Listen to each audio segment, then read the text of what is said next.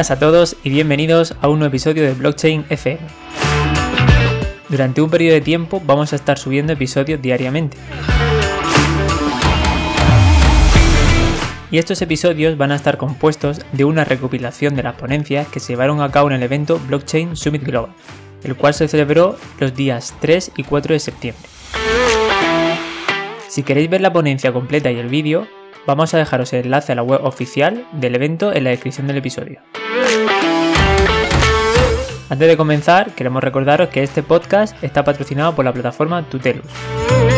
Si visitáis la web tutelus.com podéis encontrar un amplio catálogo de cursos gratuitos sobre la tecnología blockchain y las criptomonedas y también tenéis a disposición cursos de pago que son un poco más especializados y aparte tenéis un máster de forma online y también presencial sobre la tecnología blockchain y sus aplicaciones.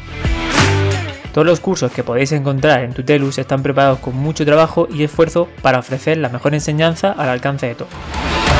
Muchas gracias por escucharnos y esperamos que disfrutéis de todas las ponencias.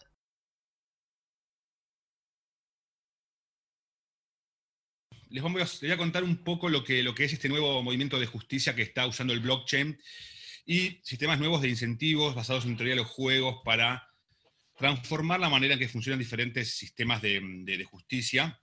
Y para empezar esto hay que entender que estamos en un mundo nuevo, un mundo en el cual, eh, como ven en este gráfico, la gente trabaja de manera online, o sea, esto es un gráfico que muestra la cantidad de trabajadores en el mundo dando servicios de software, eh, digamos, de, diseño, de escritura para, el mundo, de, a través de las fronteras. Y un mundo en el cual los que estamos en el blockchain sabemos que mm, eh, el capital se está haciendo líquido, ¿no? Por el crowdfunding, las ICOs y todas este, estas nuevas tendencias de financiamiento. Eh, estamos haciendo una economía global interconectada en la cual todavía los sistemas de, justicia eh, siguen siendo nacionales, ¿no? Para esto veamos un caso sencillo entre una emprendedora llamada Alice, que está en Francia, y Bob, que es un programador de Guatemala, ella lo contrata para hacer un sitio web, hace un acuerdo, o sea, él empieza a trabajar en, su, el, web, y después hay una, disputa porque ella no está conforme con el trabajo que hizo Bob, y Bob eh, dice que él hizo su trabajo como estaba acordado, así que no tiene nada que hacer. Y, Alice, ¿qué, va a hacer? No, no va a ir a, a Guatemala a hacer un juicio en una corte estatal por un monto de 500 dólares, y tampoco va a ir a un sistema de arbitraje internacional tradicional, ¿no? que son típicamente los que se usan para grandes montos de, inversiones o, de comercio. Entonces, este nuevo mundo requiere un nuevo sistema de, resolución de disputas. Y les voy a contar cómo funciona Cleros, ¿no? Y cómo Cleros usa el blockchain para construir esta nueva infraestructura. Entonces, cuando Alice y Bob hacen un acuerdo, eh, Alice envía el pago para Bob en criptomonedas a una cuenta de escrow que está dentro de un smart contract, y ambos acuerdan que, en caso de disputa, va a haber un árbitro común que va a llamarse de cleros, ¿no? ambos de manera voluntaria, cuando hacen su, contrato de servicios, ellos acuerdan esta cláusula de arbitraje, y los fondos van a quedar retenidos dentro del smart contract hasta que termine el, caso.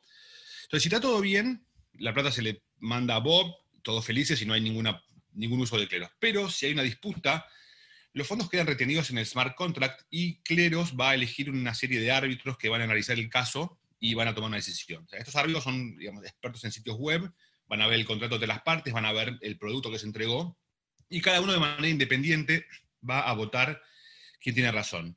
Entonces, en este caso, los árbitros votan que gana Alice y eh, entonces los fondos que estaban en el smart contract se le devuelven a ella y esto resuelve el caso. Y todo Cleros funciona como una DAO, ¿no? Cleros el sistema de, selección de árbitros es totalmente automatizado, nadie puede manipularlo, todo se eh, estructura con smart contracts de manera transparente al total, totalmente. Y mm, esto garantiza que el sistema sea completamente seguro y, libre de manipulaciones. Bueno, ahora se preguntarán cómo es el tema de elegir los árbitros, ¿no? ¿Quiénes son estas personas? Y, acá hay un poco más de magia. Eh, Pensemos en esta persona que es una diseñadora de sitios web que vive en Vietnam, por ejemplo. Esta persona trabaja durante el día en una empresa y por la noche para ganarse algo de dinero extra. Ella quiere ser árbitro en disputas dentro de Cleros. Cleros es una plataforma que tiene diferentes eh, cortes y para ser elegido en una corte de tu, especialidad tenés que conseguir un token llamado Pinakion, es un token de ERC20 de Ethereum que te da derecho a ser elegido al azar como árbitro en la corte de tu preferencia, ¿no? Como decía, Cleros tiene muchas cortes, tiene cortes de seguros, tiene cortes de finanzas, un montón de casos diferentes. En este caso es una corte de sitios web en el cual diferentes expertos de sitios web van a ser árbitros poniendo su token en, depósito y siendo elegidos al azar entre todos aquellos que, lo depositaron. ¿Y por qué los eh, usuarios quieren ser árbitros? Bueno, porque ganan dinero a través de una tasa de arbitraje que cobran eh, por su trabajo de, árbitros. Entonces, em, de toda esta gente que, tenemos acá eh, que depositaron su token, digamos que cinco son elegidos al azar entre todos ellos y estas personas van a tener el derecho a ver el caso, ver la evidencia y después votar eh, quién tiene razón. Y mm, el token que ellos depositaron para ser elegidos va a quedar bloqueado dentro de la corte hasta que el jurado toma una decisión y, termina la sesión de, votación. ¿sí? Ahora bien, un problema importante que hay que resolver acá es cómo nos asegura de que los árbitros hagan un trabajo honesto, ¿no? ¿Cómo nos aseguramos de que no voten al azar o que no sean sobornados o que, bueno, no eh, tengan un comportamiento deshonesto que derive en un resultado incorrecto del sistema de justicia? Entonces, en este caso, la innovación de cleros es aplicar la teoría de los juegos para la resolución de disputas y para generar incentivos para que los árbitros hagan un comportamiento honesto. Esta persona es Thomas Schelling, es un economista, era un economista porque murió hace un par de años, eh, Nobel Economía 2005, por su contribución a eh, un concepto llamado puntos focales. Puntos focales trata sobre cómo las personas se coordinan de manera independiente cuando no se pueden comunicar y tienen un incentivo a coincidir con eh, el comportamiento de los otros. ¿sí? Por ejemplo, imaginemos que yo les pongo un ejercicio en el cual tienen estos 12 números y tienen que cada uno por separado elegir uno de estos números y eh, si eligen el mismo número que elige la mayoría, ganan 20 eh, dólares. Si eligen un número diferente del que elige la mayoría, en este caso, no ganan nada. Entonces, en este ejercicio, la gente típicamente elige, como se habrán dado cuenta, el 1000. ¿no? Todos los números estos podrían ser válidos, pero el 1000 sobresale porque es un número redondo y entonces eh, la gente de manera natural tiende a converger hacia ese número. Entonces, 1000 es lo que conocemos acá como punto focal del caso. Y ahora bien, si ustedes toman esta lógica de teoría de los juegos y la llevan al mundo de, la justicia en el marco de cleros, entonces el resultado que van a tener es que si ustedes ponen un número de jurados, ¿sí? de gente que sabe de sitios web, analizar el mismo contrato y la misma evidencia y tener que decidir eh, quién tiene razón, y, con el incentivo de que si deciden como decide la mayoría, ¿sí? ganan dinero, y que si deciden diferente que la mayoría, pierden dinero, cada una de estas personas va a tener el incentivo a buscar cuál es la verdad sobre el conflicto. ¿sí? En la aplicación del punto de Schelling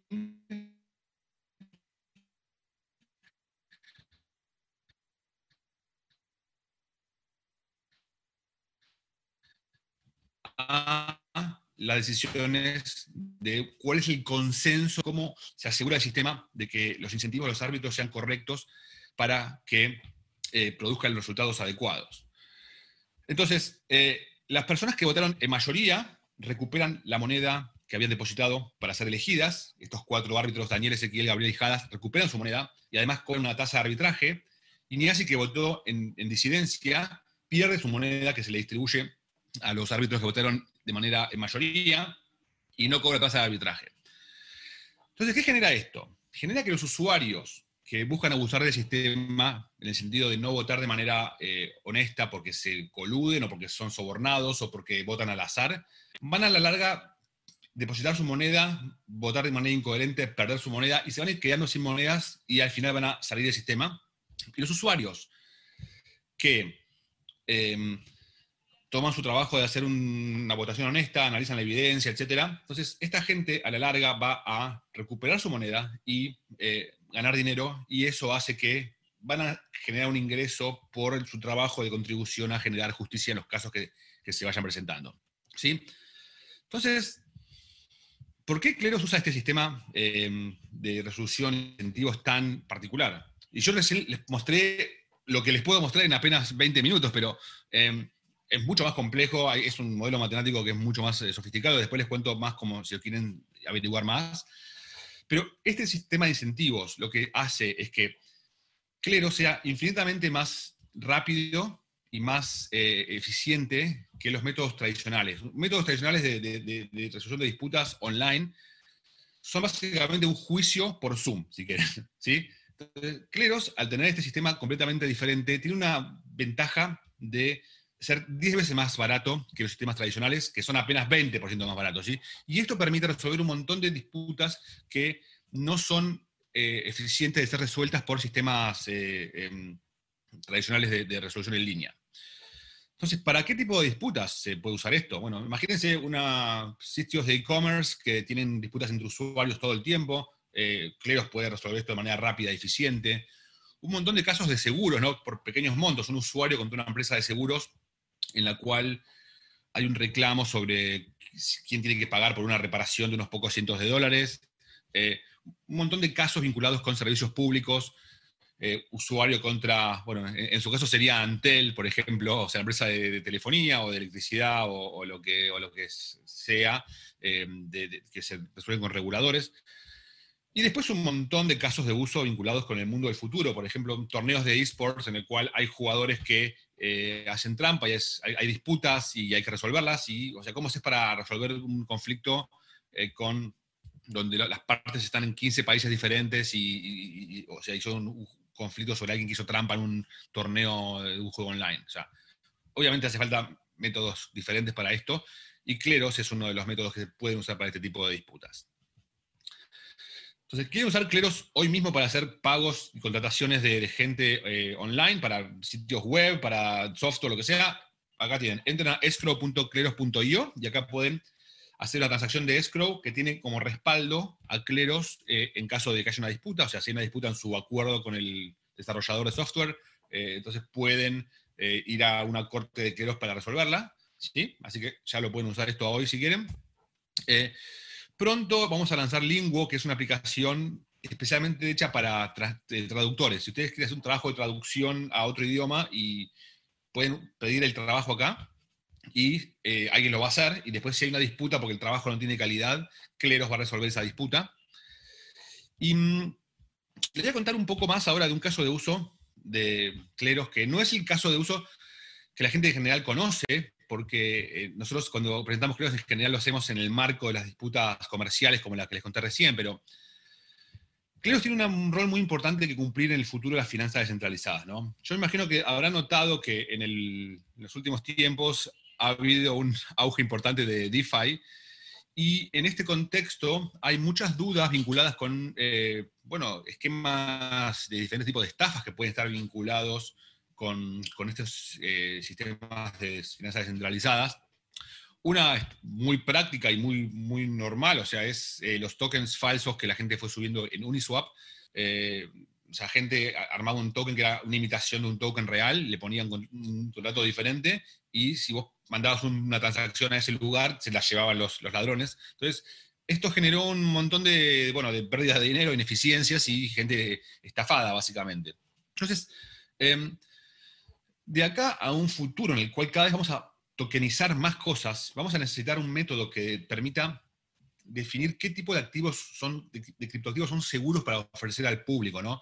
Entre todos aquellos criptoactivos que existen, ¿cuáles son los que deberían ser eh, seguros para los consumidores de servicios financieros?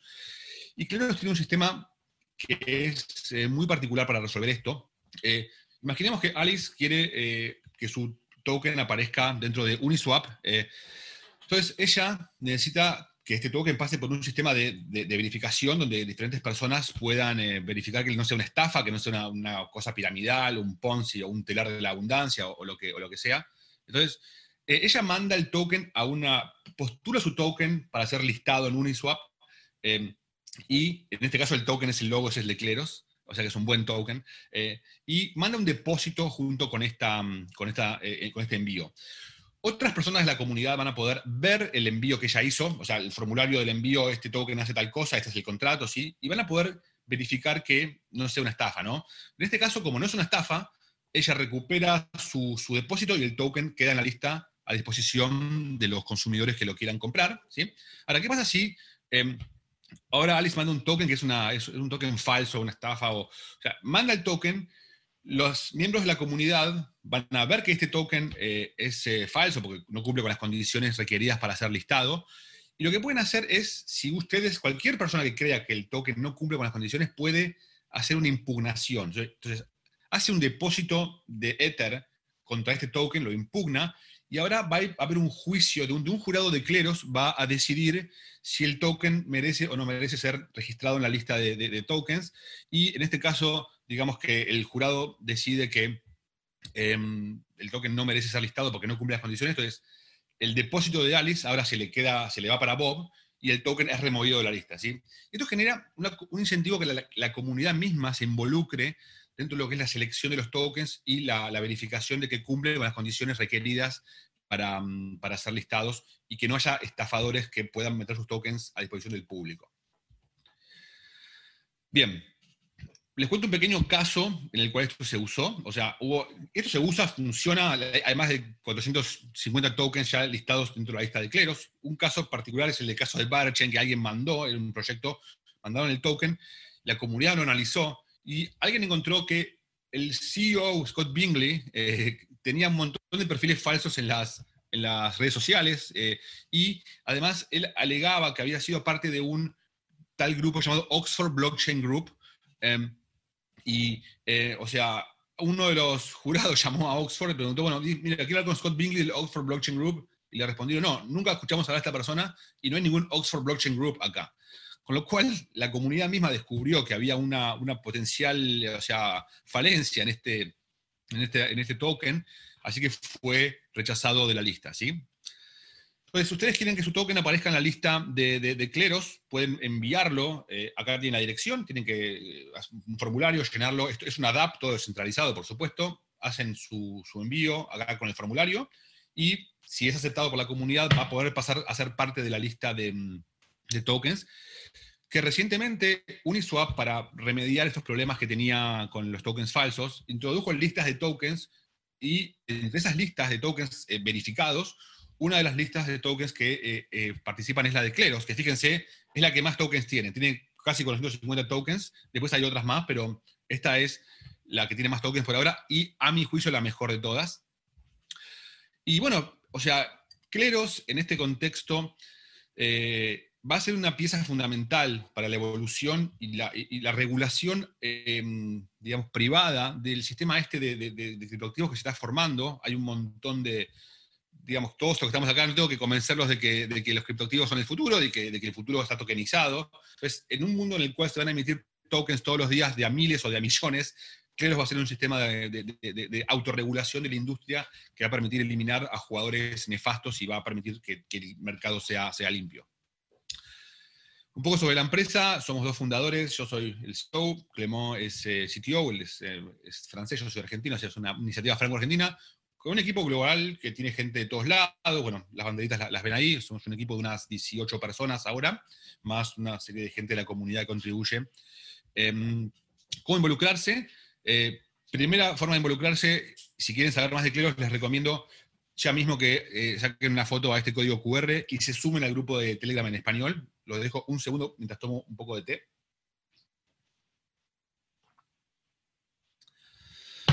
Y todas las dudas que tengan sobre los incentivos y sobre cómo funciona, cosas que yo expliqué acá de manera muy rápida, ahí les van a poder eh, explicar mucho más en detalle. Así que les recomiendo que se sumen acá. Si quieren meterse más en detalle, hay un libro de cleros que pueden descargar desde cleros.io. Eh, ese libro cubre todos los temas vinculados con cleros, la teoría de los juegos, eh, los casos de uso, la historia. Bueno, muy recomendado si les gusta meterse más en detalle. Y después, si quieren realmente un deep dive dentro de lo que es Cleros, eh, hay un programa de fellowship que tenemos en el cual miembros del equipo apoyan a diferentes personas que se, postulan para hacer una investigación sobre casos de uso de cleros en diferentes eh, temas. Son generalmente abogados. Tenemos ya tres camadas de, gente que se postuló.